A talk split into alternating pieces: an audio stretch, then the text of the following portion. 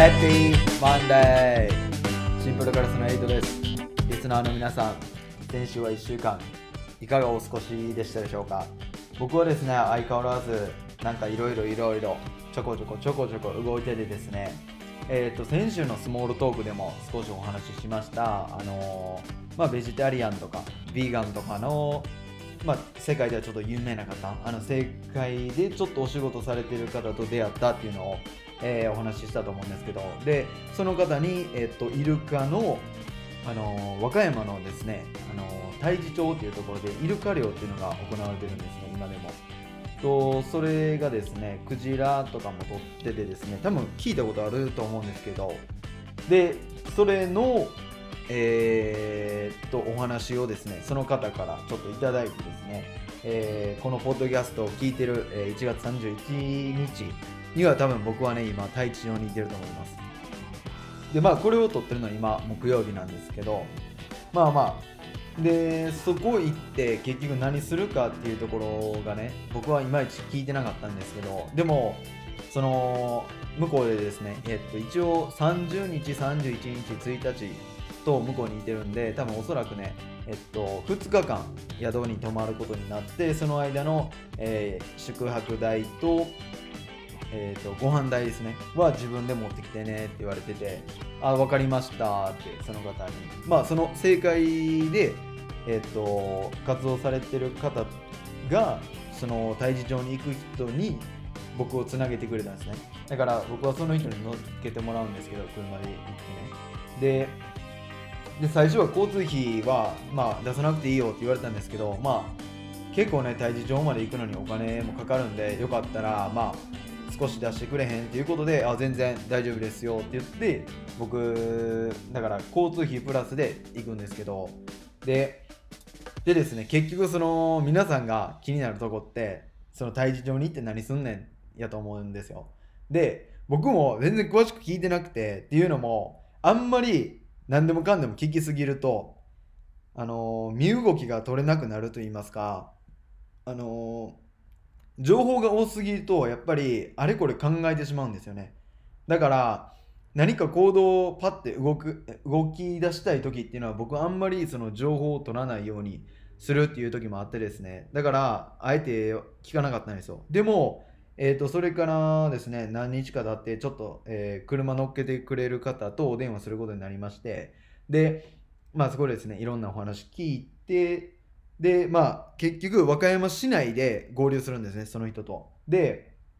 まず和歌山で和歌山市内ですね。でイルカ漁のまあなんて言うんでしょう講義街中ですよ。で、ま、マーチみたいなの言ってましたからね。まあ言うたら多分軽いデモみたいな感じだと思います。それをやるって言ってですねおおってなって僕もさすがに。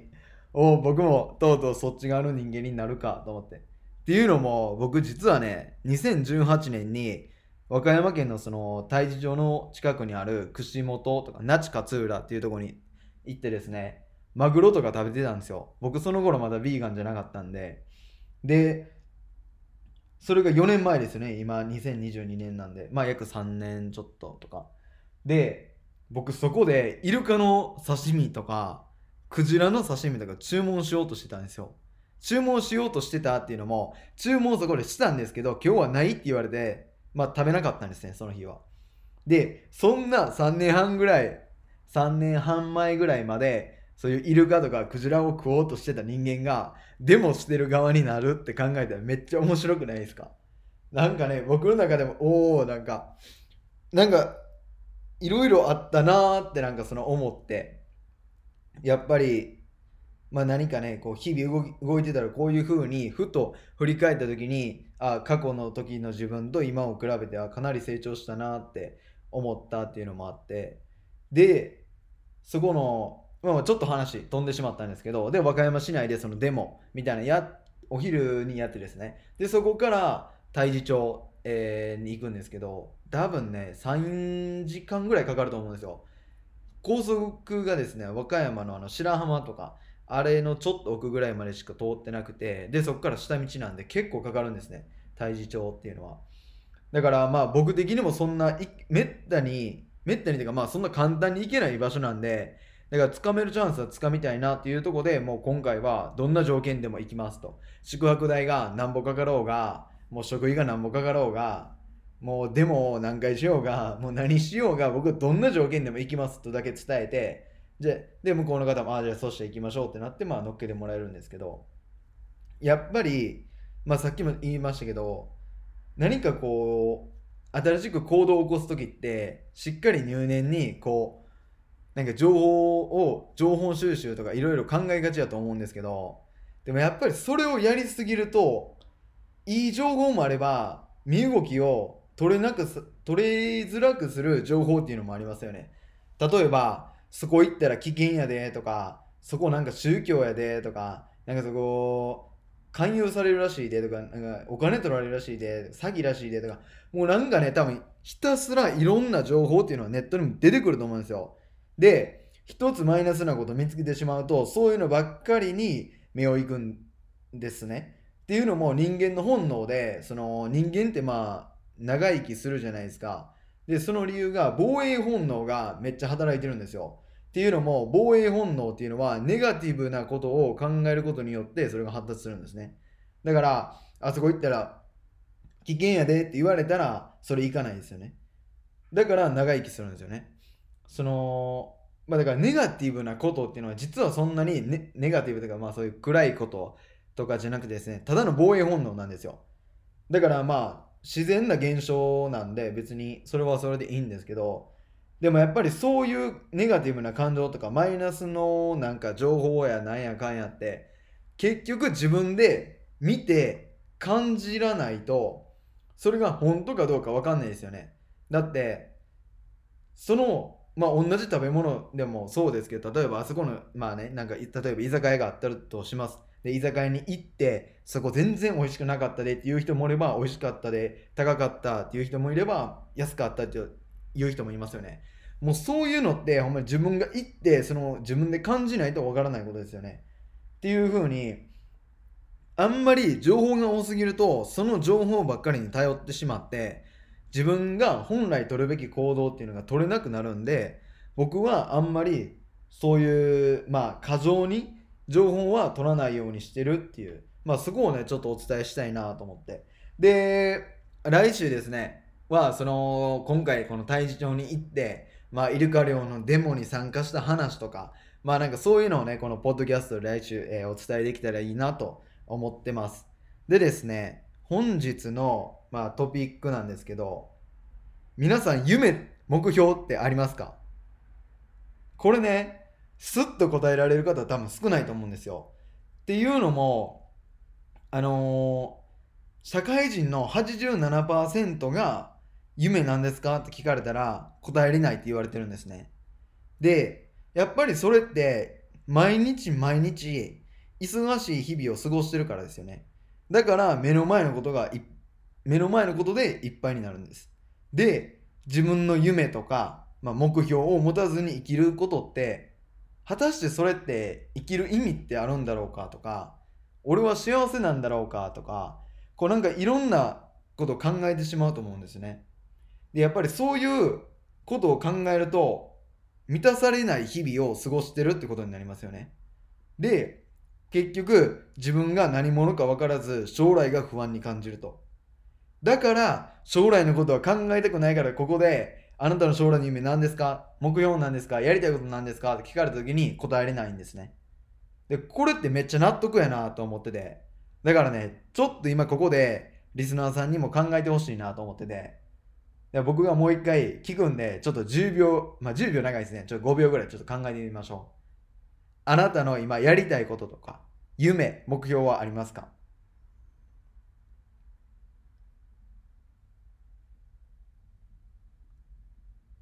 どうですかね皆さん。なんか出てきました。多分ね、将来の夢とか聞かれた時ってちょっと小学校の書いた、え小学校の頃に書いた文集とかイメージしませんでしたか？なんかちょっと振り返ってで、今のその5秒とか、まあ、56秒でした今のっての時間を手に入れるってめっちゃ難しいんですよ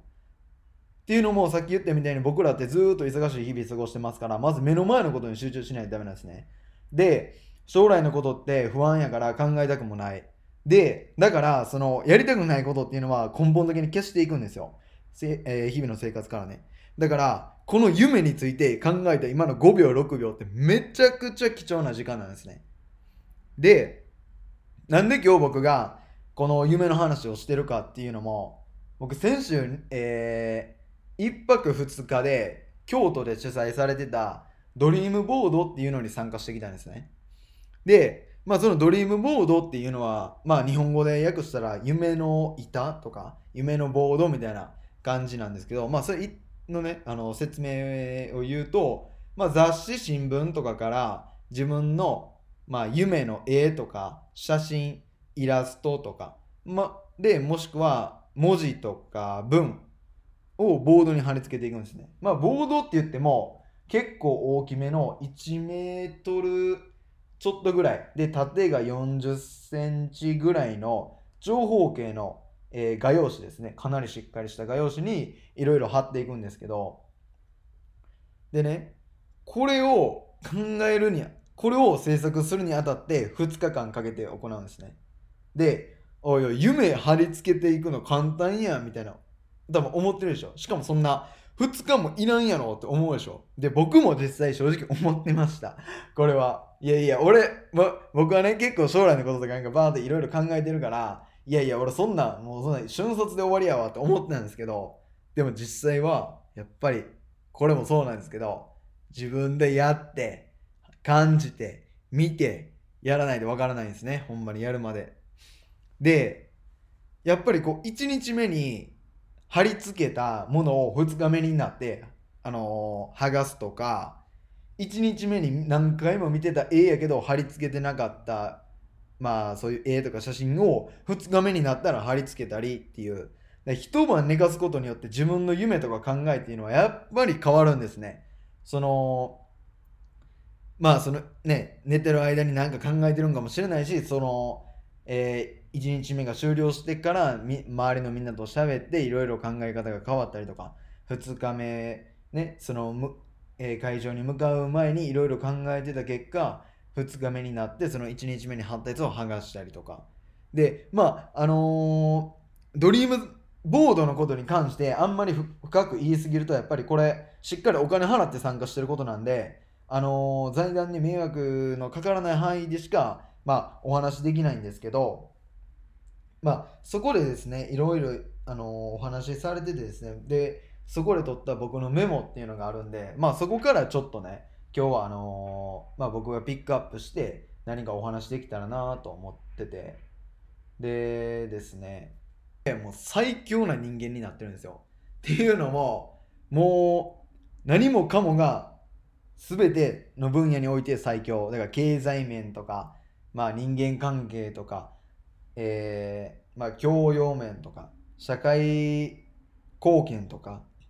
とかまあもう全てにおいて完璧な人間でもうこの世にできないことはないって感じでこのドリームボードっていうのを制作していくんですねだからもう僕のドリームボードには超無謀なことも余裕で貼ってますだってこれを貼り付けてた時は僕はこの世で最強な人間だからです。で、僕はですね、一応年号を2025年と40年と2060年っていうのを貼ってですね、で、その、その年号をまあ一番上に貼り付けていくんですよ。で、その下にテーマっていうのを貼り付けていってですね。で、その下にそのテーマに合う絵とか文字とかイラストとかいうのを貼っていくんですね。で、僕が一番最初に貼った価値のある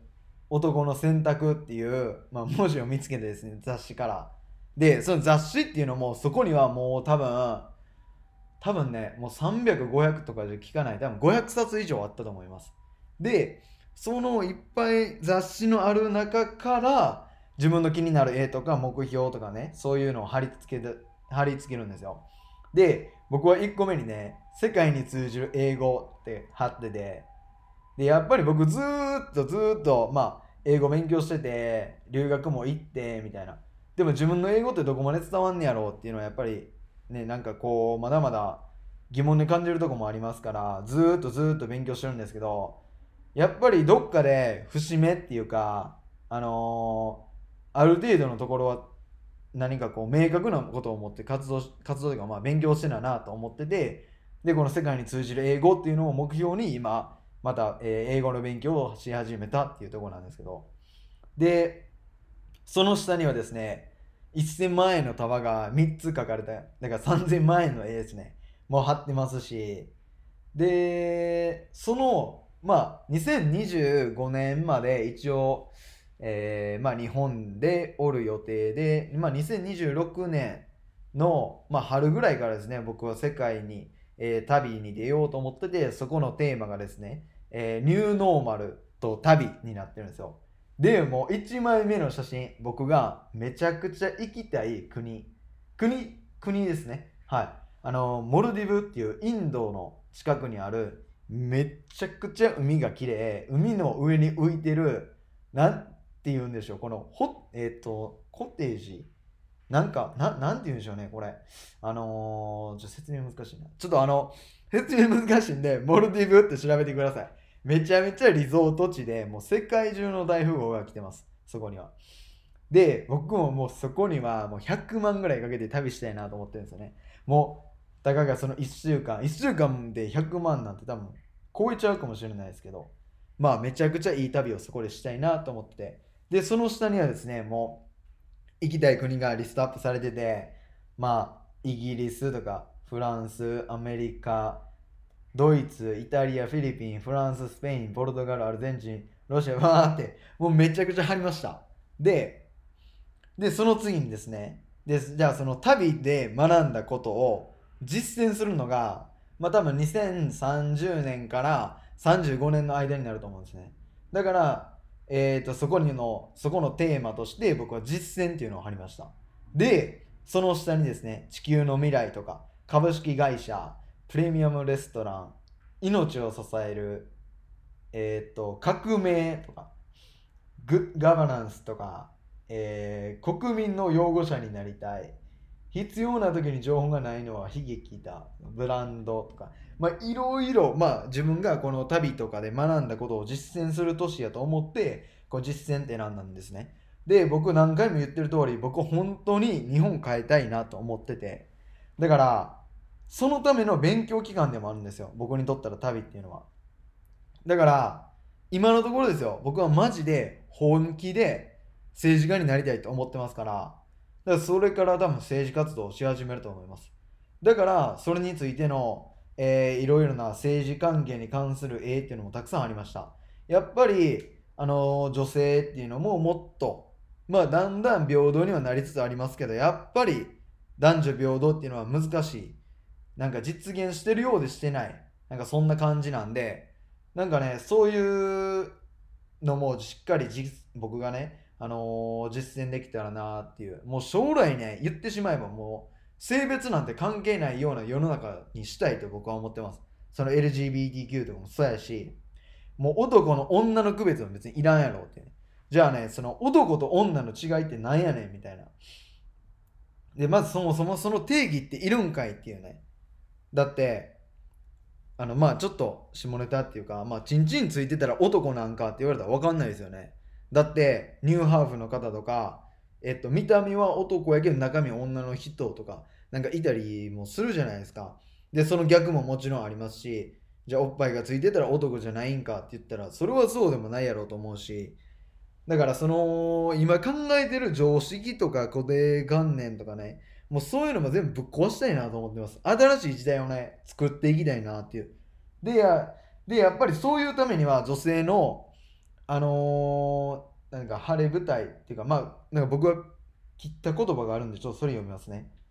ようやく女性が政治の晴れ舞台に立てる日がやってきたのに皮肉にも今は国家の、えー抱える問題を政治家だけが解決することがひどく困難な時代だ。っていうあのヒラリー・クリントンあのと何年ですかね。今のバイデンさんの前、えートランプ大統領と競った、えーヒラリー・クリントンさんの、えー特集に書かれてた文字なんですけど、まあ、それを貼っつけてですね。でですねやっぱりまあなんまあ、難しいんでしょうね。やっぱりその日本でもそうですけど内閣総理大臣とか天皇が女性になったりとかえーアメリカで言えば大統領が、えー女性になったりとか、やっぱり、なんかね、難しいんでしょうね、女性がなるのって。でも、ドイツとかは全然女性いますし、まあ、東京やったらね、あのーえー東京都知事は小池百合子さんですし、まあ、そういうふうにだんだんだんだん、あの女性の活躍できる場がもっと増えたらいいなと思って、僕はそういうのを貼っつけました。で、もう政治活動をだいぶね、やって2040年頃からは、ちょっと僕も家庭の方に、えー専念したいなということで、えービーチサイドに立つサーフノースな家っていうのをテーマに、あのーそういう絵を貼り付けました。で、田舎で自給自足の自足の暮らしだったりとか、で、その庭にはです、まあ、庭っていうか、まあ、その、まあ、庭ですね。庭には、あのーなんかこう、動物が生き、まあ、保護できるようなサンクチュアリーとか、あんな広い、ね、とこをなんか確保してほしいなと思ってますし、で、なんかピザ窯とか作って、そこでピザ焼いたりとか、で、キャンピングカーを自分らで自作して国内を旅したりとか、で、まあ子供が二十歳とかなったらもう僕育児放棄するんで、もう育てません、子供のことは。もう、でもね、そのお金が必要な時は全然言ってくれたら出すんで、でもね、それ以外はもう別に面倒を面で、えー見んでいいやろうと思ってるんで、もうそこからは僕とその時の、えー嫁さんで、えヨットでもう世界中の旅に出たいと思います。っていうのもですね、僕2026年から陸の世界中の旅っていうのは多分やってるんですね。だから海っていうのはまだ制覇してないんでね、ぜひね、その時のね、おあのー妻とね、一緒にしたいと思います。で、今ちょっと奥さんって言いかけたんですけど、僕この奥さんっていう言葉めっちゃ嫌いで、っていうのもですね、この奥さんって言われるようになった由来っていうのが、女性は奥で、まあ、なんていうの、洗濯とか、えー料理とか、昔って言ったらかまどが家の奥にあったからね、女性の場所は奥にあったから、だから、奥にひおる人っていうことで奥さんって言われてたんですよ。でも今って別にそうでもないですよね。必ずしも女性が奥におるっていうわけでもないですし。で、まあちょっとこその話のついでに言いますと、あの、亭主っていうのもそうですよね。主人とか、主の人って書きますよね。それは別に男性に値する言葉じゃなくて女性にも値する言葉じゃないですか、今の時代って。共働きですから、どちらも主人ですよね、言ってしまえば。だからまあ僕はちょっと奥さんって言いたくないから妻とかワイフとかパートナーとかなんかそういう風に言うようにしてます普段から。でまあある程度そういう旅とかを終え終えるじゃないですか。でこう政治活動したり旅したりなんかお金もいっぱい稼いで家族大事にしてって。で最終ねその死ぬ頃まあ多分2080年とか下手したら100年ぐらいまで生きてるんですかね。わかんないですけど究極の幸せって何やろうって僕はねちょっと思ったんですよ最後に。じゃあやっぱりなんか森の中をその妻と一緒にウォーキングしてるシーンがなんかね浮かび上がったりとかヨガ太陽の下でヨガをしてるシーンとか朝日を見てるシーンとかなんかパーッとこ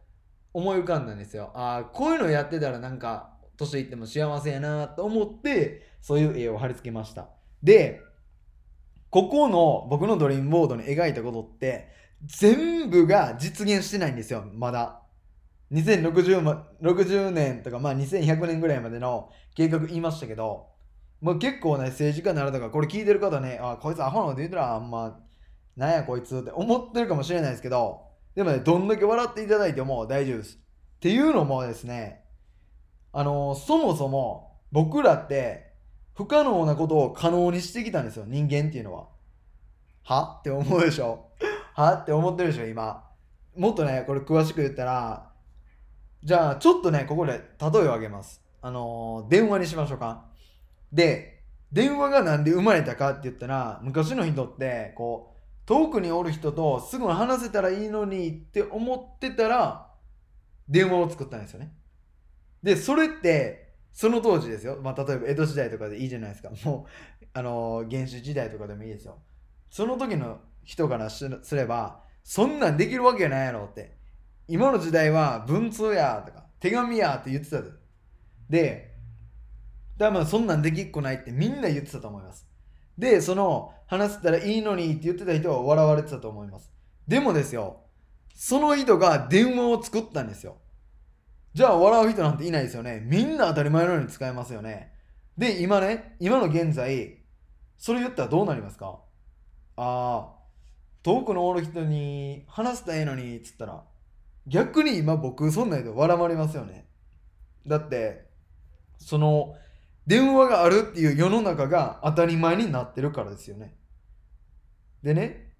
じゃあ、じゃあですよ。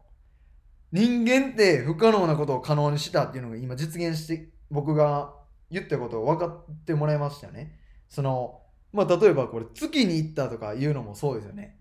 誰があんな星に行けんねんって絶対思ったと思います。でも、アポロが行ったわけですよ。っていう風に、あと、まあ、車もそうですよね。もっと早く動けたらいいのにとか、空飛べたらいいのになーっつって飛行機作ったわけでしょ。でもその当時は誰もが不可能やと思ったわけですよね。そんなん無理無理できっくないって言ってたわけですよね。でもそういう風に思い描いてた人だけが、そういう風な作ったり、作るチャンスを得たり、それを見届け、見届け、ん？見届けて、えー、人生を終えることができるんですよ。でそういう風に笑ったり、そんな無理やってとか諦めてる人っていうのはそういうのも見届け、見、見届けて死ぬこともできないし、まあ多分それがもしできたとしてもそれを利用できるチャンスっていうのはその人に巡ってこないでしょ。っていう風に、あのー、人間っていうのは不可能なことと思えるようなことでも可能にする力っていうのがもう過去から見て証明されてるんですよ。だからね、あのー、この世において不可能なことなんてマジでないです。だから、このドリームモードにはどんだけ不可能だろうが、もうどんだけ我々ようが、どんなことだろうが僕は貼り付けました。っていうのも、不可能なことがないって信じてるから僕はそれだけ貼り付けたわけですよ。で、しかも、これを貼り付けてた時の自分っていうのは、もうめちゃくちゃ、もう、なんて言うんでしょう。もうこの世で最強な人間ですから。マジで。っていう風にちょっともうなんかあの夢のお話語っててめっちゃ熱くなるんですけど、まあそれちょっと置いといて、っていう風に、その、今自分が本当に何をしたいかっていうのも改めて考えてほしいなと思ったんですね。僕は、えーと、これを聞いてる方にね。で、僕が今回まあ学んだことっていうのをそれぞれシェアできたらいいなと思ってこれ撮ってるんですけど、で、まあ、ね、この夢についてめちゃめちゃ熱く語ってれて、で、なんか YouTube もやってて、で、ミニマリストで、ヴィーガンで、なんやこいつは、あのー、学生の頃、一番前の席で授業を受けて、でも就職せんと、えー、サーフィンがしたいからって千葉に行って移住したみたいな。とか、なんかもう結構ね、僕も、まあ僕の人生で言ってみたらそうですよ。そのなんか、不可能っていうか、なんかおかしなことばっかりやってきたけど、まあ、やることはやってきたって、実現してきたっていう過去があるから、まあ、僕はだからこのドリームボードに書いてあること書いてあったり、まあ、貼っつけた絵とかね、もうすべて実現できるともう確信してます。まず、あの、確信してないと、こんなん貼っていきません。まず、そもそも。で、これをね、じゃあ、ドリームボードが完成しました。じゃあ、これを毎日見るんですよ。朝起きて。全部の写真に目を通して、で、景色の写真とかやったら、その空間におるのをイメージするんですね。でその世界に入り込んででまた違う写真見てその世界に入り込んでっていうのを。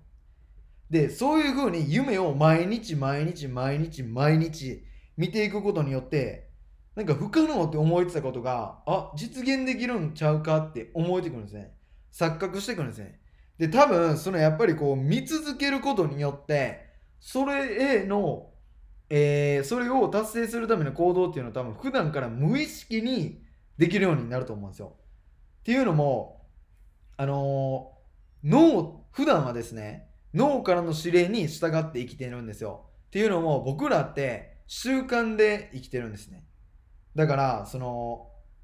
ただ単に脳からの指令に従って生きてるだけなんで、だからその忙しかったらそれだけやりますし、で、眠たかったらもうそれだけやります、えー、寝ますし、みたいな。だからその心から思っての行動っていうのはなかなかできないんですね。だから、これからはその脳の指令に従って、えー、生きていくのではなく、自分の心からですね、心から思ったことを脳に指令してそれを実行させるそういうふうにサイクルを組み替えていくとこの夢の実現っていうのに本当につながるんですねだから心から脳に行って脳が反応の、え、行動を起こしてそれが自分の環境自分の周りに現れてくるってことですね。であの宿命ってあるじゃないですか。この命を宿るっていうまあこの世に生を持つってことですよね。で次運命ってありますよね。これって運ぶ命って書きますよね。で使命っていう言葉があります。命を使うってことです。で人間に生まれたそのまあ目的とかえー、まあ目的ですね。っていうのは僕らは命を使ってそれを運んで、えー、実行していくんですよ。その夢とか。ででねなんかその例えばこういう夢についてバーンってこう熱く話してたらいやいやそんなん人それぞれやからとかいや俺はそんなんできる環境じゃないから時間ないからお金ないからなってこうもうしょうもないこと言うんですよでもそういうのは人それぞれっていうのは正直もう逃げでしかないです。自分への対しての甘えです。もう、そんな言葉はいらないんですよ。だって、プロセスが同じであれば結果も同じなんですよ。だから、あのー、僕と同じ習慣にすれば、絶対体も柔らかくなりますし、英語の、えー、英語も上達しますし、で、僕今、毎朝ね、1時間半、えー、簿記について勉強してたんですけど、最近は3時間に書いてですね、3時間勉強すれば僕と一緒にその簿記3級なんて余裕で受かると思います。だから、プロセスが同じであれば結果も同じなんですよ。で、この人間の脳っていうのはめちゃめちゃ面白くてですね、事実と想像の区別がつかないって言われてるんですよ。で、なんやそれって思うでしょ？あのー、例えばですよ、えー、ピンク色の像を想像してください。ピンク色の像ですよ。ピンク色の像ですよ。一回想像してください。ちょっと難しいかもしれないですけど、バーっと目つぶって、ピンク色の像を想像してください。で、この世にピンク色の像っていますか？いないですよね。じゃあ、そのピンク色の像を今から消してください。脳みそから。その像、ピンク色の像を消してください。って言われたらすぐ消えますか？それ消えないですよね。でも現実にはそんなピンク色の像っていないですよね。それ知ってますよね。現実知ってるけど想像で、想像ではピンク色の像がずっとおるでしょ。これ消えないでしょ。だから、脳って錯覚させてしまえるんですよ。っていうのも現実と、えー、現実っていうかまあその事実ですね。事実と想像の区別がつかないから。だからですよ。このドリームボードに書いてあることあるじゃないですか。これを毎日見続けたら夢が勝手に錯覚して、これの現実か、えー、想像かっていう区別がつかなくなるんですね。だから夢が勝手に叶っていくんですよ。このドリームボードを見て、見るだけで。やっぱりそういう風にこう見ることによって習慣も変わりますし、行動も変わりますし。で、やっぱりこのドリームモードを朝起きた時にパッて見るじゃないですか。じゃあやっぱり目覚めも変わってきますよ。まあ僕はもうずっとですね結構早起きするタイプでえっと5時最近はねもう5時に起きてとかやっててでももともとは4時起きでしたから、まあ、5時ってなったら全然余裕なんですよで朝起きた瞬間もう逆立ちでも 50m 走でももう組体操でももう何でもできます僕。もうとにかく目覚めいいんで。でもそういう人の方が絶対珍しいと思います。もっと寝たいなとか目は覚めたけど布団布団からは、えー、出られへんとか目は覚めてるけどなかなかこう起き上がられへんとか携帯が枕元にあるから携帯をずーっと見てしまうとか多分そんな感じの人が多いと思うんですよ。で僕はもうそういうの嫌やから携帯っていうのはなるべく遠いところに置いたりとかもう目覚めと同時に布団を開けるようにしたりとか布団開いたら布団から出やすくなりますしで寒かったら動こうってなるじゃないですかみたいな感じで僕はね、比較的にその一日の始まりってめちゃめちゃ good なんですよ。でも、どうでしょう皆さん。もっと寝たいなって思いながら起きたらどうですか？それバットの始まりですよね。一日の始まり悪いですよね。例えば学生とかやったら、お母さんとかに、おーい、学校行く時間やでって起こされるわけですよね。おいおい、やかましいなーって思うわけでしょ。それもバッドな、えー、目覚めですよね。一日始まりですよね。で、起きました。仕事行かなあかん。って真っ先に思い浮かぶ。これってどうですか？バットの始まりですよね、多分。皆さん仕事行きたくないですよね。ごめんなさい。もしかしたらいるかもしれないですけど。まあ、そういう感じで、バットな目覚めから始まったら、その日気分を上げるのって難しいですよね。そっからずっと。まあ、後々上がるかもしれないですけど、時間かかりますよね。でもこのドリームボードが目、目覚めた瞬間にあったらどうですか？そのドリームボードに貼ってある絵とか景色、イラスト、文字とか読んだり見ていく中で、で、その世界にいることを想像してみてください。朝起きた瞬間に。じゃあ、めちゃくちゃワクワクしませんか？一日の始まりが。おっしゃ、今日もこの夢叶えたろけってなるわけですよね。おっしゃ、じゃあこの夢のために頑張ろう今日もって思うわけでしょ。っていうふうに、やっぱりそう、目標とかね、夢っていうのは常に、えー、可視化できる状況にした方がいいってことですよ。で、今回ね、僕が受けたそのドリームボードっていうのは非常に凝ってて、その2日間行われるんですけど、この作業時間もまかなり確保されてて、で、なおかつその講義の時間っていうのももちろんあるんですね。これを作るにあたっての、まあ、えー、僕がちょっと話した内容だったりとか、で、それよりもっともっと深いところまで掘り下げてですね、えー、お話ししてくるんですね、講師の方が。だから、正直このドリームボードに、えー、僕が作ったですね、このドリームボードを完全再現するというのはめちゃくちゃ難しいです。だからこそ、まあ、このドリームボードに参加したいという方はね、ぜひあの僕に、えー、まあ、言ってもらったりとか、ドリームボードのその、えっと、リンクを貼っとくんで、ぜひそちらもね、ちょっとあの、チェックしていただきたいんですけど、で、あの、ドリームボードっていうのは実は僕、これに参加する以前から知っててですね、でも僕が知ってるやつってもっと簡潔なやつだったんですよ。例えば、まあ、どんぐらいでしょう？あの、普通のちょっと大きめのコルクボードとか買ってきてですね、そっから自分の持ってる雑誌とか、まあ、パソコンからプリントアウトとかして自分の、えー、将来やりたいこととかその風景だとか欲しいものだからまあ大きな家欲しかったら大きな家とかバーキン欲しかったらバーキンえー、っと高級車欲しかったらそれの写真を貼ったりとかまあロレックス欲しかったらロレックス貼ったりとかなんかそんな感じでただ単に貼っつけてそれを毎日見える見えるとこに飾るっていうめっちゃ簡潔なやつやったんですよ。それはただ単にほんまにまあ夢を可視化するっていう面では全然この今回僕が制作したドリームボードとえっとまあ共通してるんですけどやっぱりそこにはテーマがなかったりとかその年号がなかったりするんでだからまあでもやっぱりその難しいじゃないですか僕が今回作ったドリームボード制作するのって。だからまあこのねあの聞いてるリスナーさんの方には僕が今お伝えしたとりあえず100均とかでまあ中ぐらいの大きさのコルクボードを買ってきてですね自分が行きたい場所とか欲しいものの写真っていうのをひたすらそのコルクボードに貼って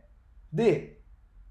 えー、毎日目に見えるところ起き上がった瞬間だから起き上がった瞬間に見えるってことは、えー、ベッドの上の天井に貼ったりとかベッドの横に立てかけといたり、えー、ベッドをこうパッと起き上がった時に目の前に来るようなところにそのドリームボードを設置するだけでかなりねえっと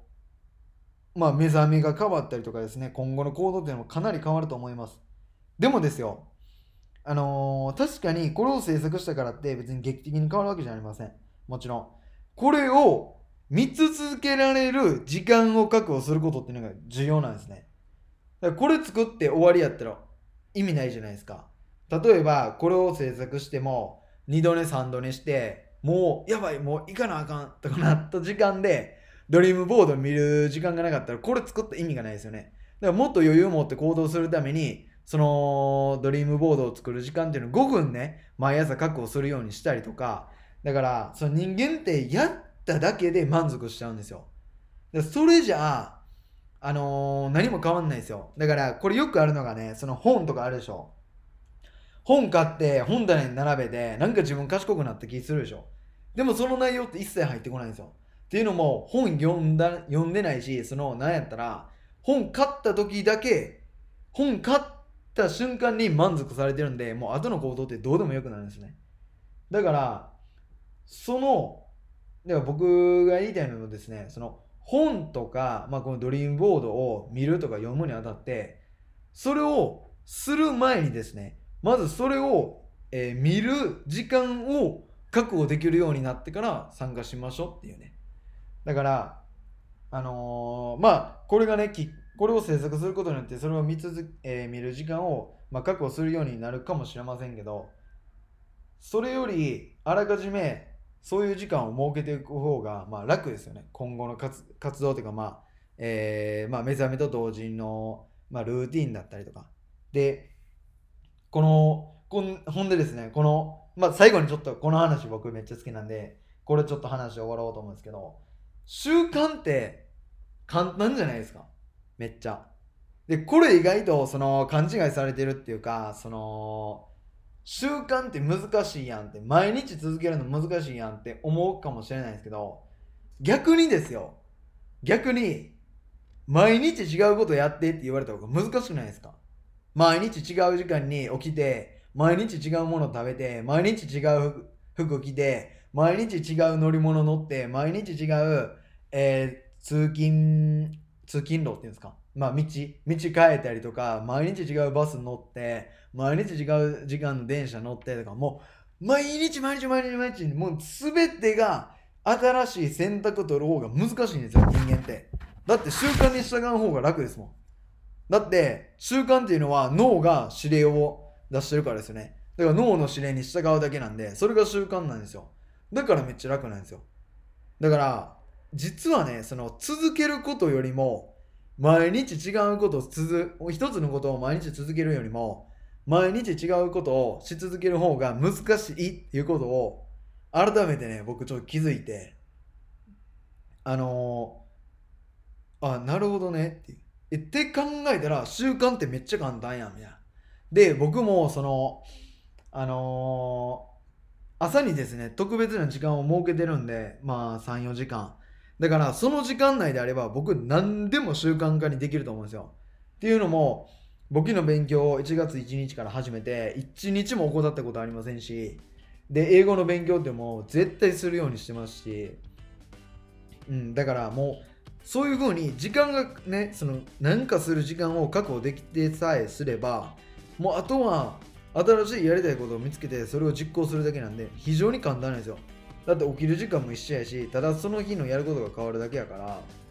でそれがまあ23日続けばまあまあ習慣化していくんでね。でその毎日毎日続けてきたことを別にたかが1日2日3日1週間1ヶ月とかしてなくてもその時間さえ確保されていればいつでもその戻ってくることできるんですよ。その習慣に。だからあのー、この習慣づけるとかってちょっと難しいなって思ってるかもしれないですけど実はそうでもないっていうのを今日ねまた、えー、お伝えしたいなと思って最後にお話ししたんですけど。だからもしこの、まあ、ドリームボードとか、えー、気になる方いたら僕の概要欄見てもらってそこにリンク貼ってますのでぜひね、えー、そちら見ていただきたいと思います。それでは皆さんまた来週、まあ、今週ですね始まったばっかりでしたけど、まあ、頑張っていきましょう。ということで今回のエピソード9回目は以上となります。この番組に対するご意見ご感想は Gmail ですね。僕の、えー、シンプルクラス08 gmail.com で。あとはですね、インスタグラム、ツイッターでも、えー、DM でね、受け付けてますので、で、僕のインスタグラムはどちらかといえば、日常だったりとか、まあ、ビーガン食っていうのを結構載せてます。で、そのツイッターの方にはですね、あのミニマリストの考え方とか、ミニマリストとしての、まあ、生活とかですね、習慣とか、まあ、そういうミニマリズムのことに特化したつぶやきっていうのをしてます。ではもしね、あの気になる方はそちらも覗いてもらったらなと思ってます。それでは皆さん、良い1週間を